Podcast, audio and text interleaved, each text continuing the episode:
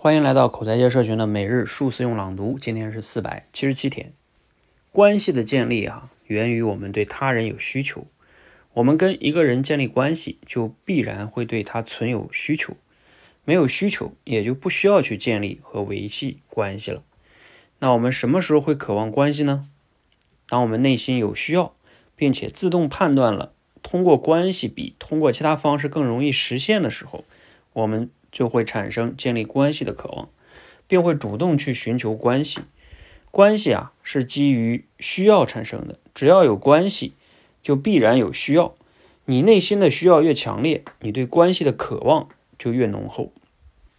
而且啊，只有需要维持的，只有需要持续的存在，关系才有维系下去的动力。一个人不想维系关系了，说明他对你没有需要了。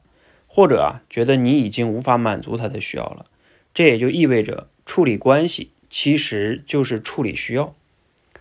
好，内容来自于养育你内心的小孩儿。嗯，这段话核心思想呢，听上去挺绕哈，但是它的逻辑非常的清晰，就是说关系是基于需要而产生的。人与人之间之所以产生关系，是因为彼此有需要，没有需要就不需要有关系了。啊，所以处理关系就是处理需要。有时候我们每个人都会觉得人际关系很复杂，但是如果你把它处理成彼此的需要，你就会理解起来就很简单了。哎，那那有的人可能会觉得这个关系就用需要就能解释这么清晰吗？嗯，其实你仔细想想，几乎是可以解释清晰的。啊，你甚至包括血缘关系都存在这个。啊，不过血缘关系呢可能复杂一点哈。我们不说血缘关系，我们就说正常的一些什么亲密关系啊，什么伴侣啊、朋友关系啊，甚至包括同事关系啊。我们先说同事关系，你看同事关系是不是？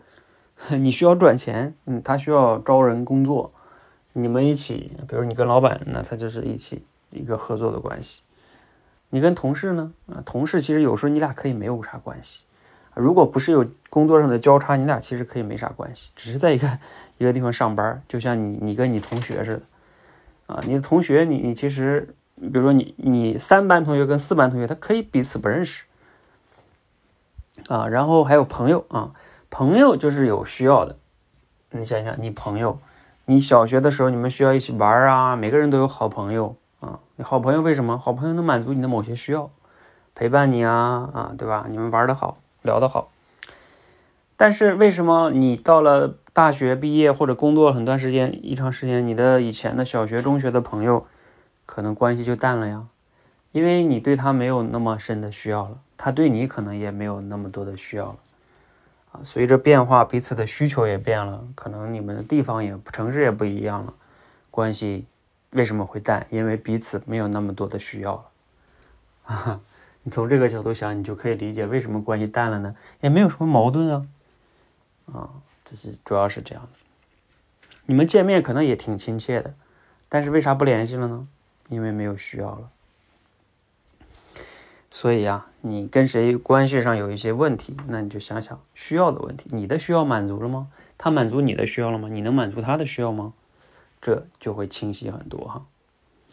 好，我还是强烈的推荐大家看这本书。